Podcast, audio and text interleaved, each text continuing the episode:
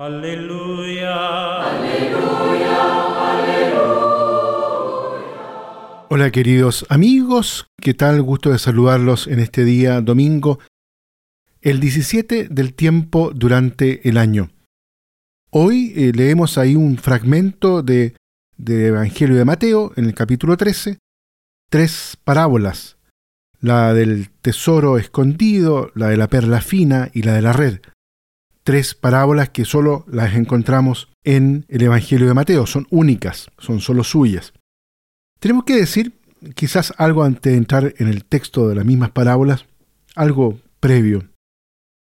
Y quisiera decirlo del siguiente modo, que en realidad Dios es el tesoro para el hombre. Que desde el punto de vista de un hombre que busca, muchas veces este tesoro aparece siempre como una utopía. En el Evangelio hay una afirmación donde dice, donde está tu tesoro, allí está tu corazón. Entonces la pregunta, ¿y dónde tiene el corazón el hombre que aún no ha encontrado su tesoro para formularlo desde otra perspectiva? Tenemos que decir que hoy día el hombre se encuentra en una profunda búsqueda incesante, sobre todo de lo que se ha denominado en los últimos años del sentido de vida. Si hay alguna crisis que ha afectado, yo diría, el corazón del hombre hoy, en los últimos años, las últimas décadas, es la del sentido de vida. En ese contexto pienso que estas parábolas que escuchamos, sobre todo las dos primeras, se pueden leer en este contexto, en este sentido, en esta búsqueda de sentido de vida. Se parece un tesoro. ¿Qué cosa? La nueva vida comienza por la gracia de Dios. El tesoro escondido no lo produce el campo con el esfuerzo del labrador y la perla fina vale más que todo lo que está dispuesto a dar el que la encuentra. Precisamente por eso se trata de una vida nueva, insospechada, más allá de todos nuestros méritos y trabajos, que no podemos producir, que solo podemos encontrar y recibir. Se trata de un hallazgo. Y por eso es también lo más gratificante, porque es verdaderamente gratuito. Da ahí la gran alegría del que la encuentra. Lo inapreciable, lo que no tiene precio, lo que no se puede comprar ni producir, es lo que realmente vale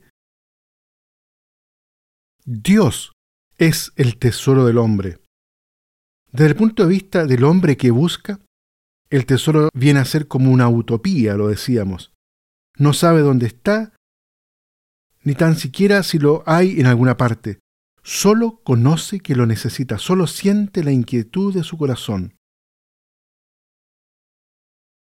Miremos en más detalle este texto.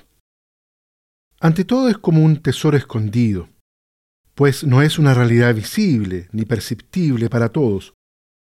El término tesoro, emparejado con escondido, ofrece la idea de un valor inapreciable. La segunda parábola presenta el reino de los cielos como un mercader que busca ricas perlas. Es interesante advertir que aquí la comparación análoga no es con la perla, sino con el mercader. La perla verdadera es este hombre, la tercera parábola pasa de la imagen de un sujeto singular a la de una pluralidad de individuos. El reino de los cielos es como una red que echan al mar y recoge toda clase de peces, selecciona los buenos y tira los malos. La visión tiene una fuerte marca escatológica. Y quizás por lo mismo es también en ese sentido muy actual. La red simboliza una realidad inmaterial mediante la cual pasa el sedazo desde el mar de la historia la carga de la humanidad. El reino se manifiesta en esta realidad, perceptible y recóndita, preciada y buscada, que se realiza en el hombre, capaz de adueñarse de ella una vez encontrada y que impregna de salvación toda la humanidad. Muy bien, queridos amigos, vamos a dejar hasta aquí la reflexión entonces en este día domingo. Y la invitación, por tanto, es a poder experimentar este reinado de Dios como un verdadero tesoro, buscarlo, alegrarnos, porque esta es una nota característica, la alegría del encuentro de este reinado de Dios que actúa en medio nuestro a través de la persona de su Hijo Jesucristo. Que Dios los bendiga a todos y a cada uno.